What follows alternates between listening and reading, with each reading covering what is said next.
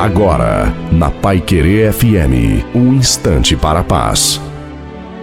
Olá, ouvintes da Pai Querer FM 98.9.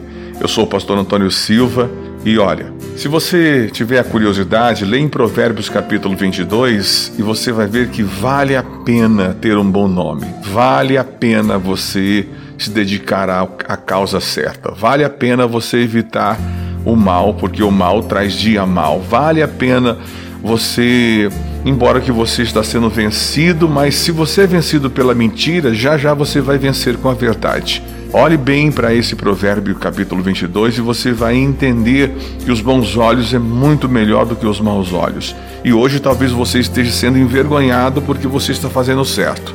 Mas continue, porque lá na frente o jogo vira.